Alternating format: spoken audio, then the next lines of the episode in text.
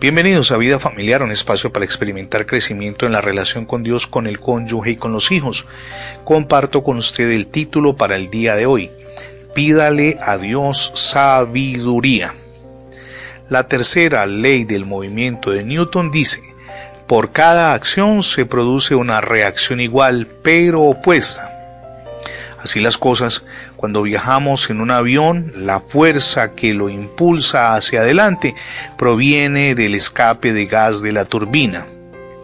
En un avión de turboreacción, el aire es comprimido cuando entra en la turbina.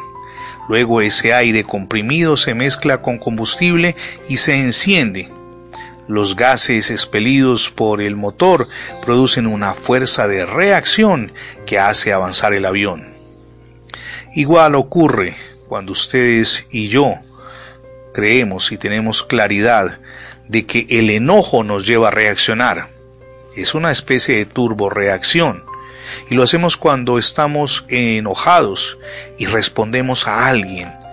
Tal vez nuestras acciones negativas le empujan lejos de nosotros.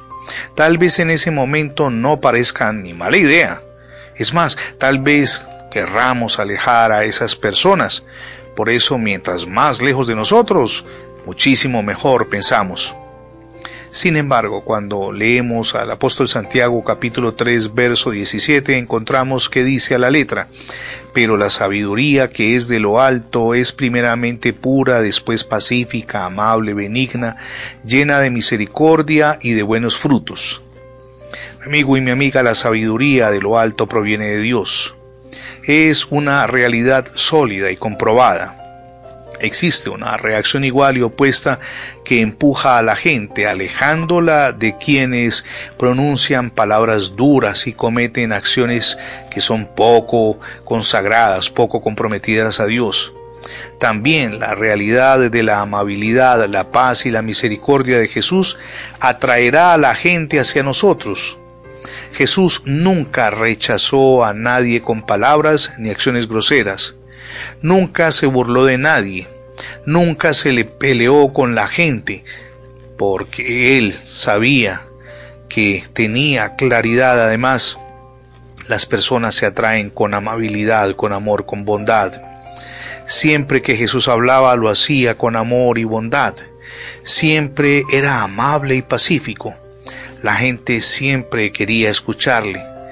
Si practicamos lo mismo, sin duda la gente deseará estar cerca de nosotros. Aplique eso en su relación con el cónyuge y con los hijos, que es el primer círculo de influencia en el cual usted se desenvuelve.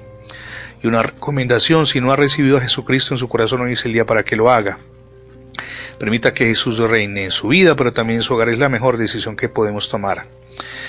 Gracias por escuchar las transmisiones diarias de vida familiar en la radio, pero también en el formato de podcast. Recuerde que ingresando la etiqueta numeral devocionales vida familiar en Internet, tendrá acceso a todos nuestros contenidos digitales alojados en más de 20 plataformas.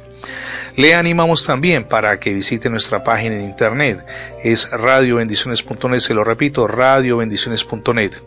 Somos Misión Edificando Familias Sólidas y mi nombre es Fernando Alexis Jiménez. Dios les bendiga hoy, rica y abundantemente.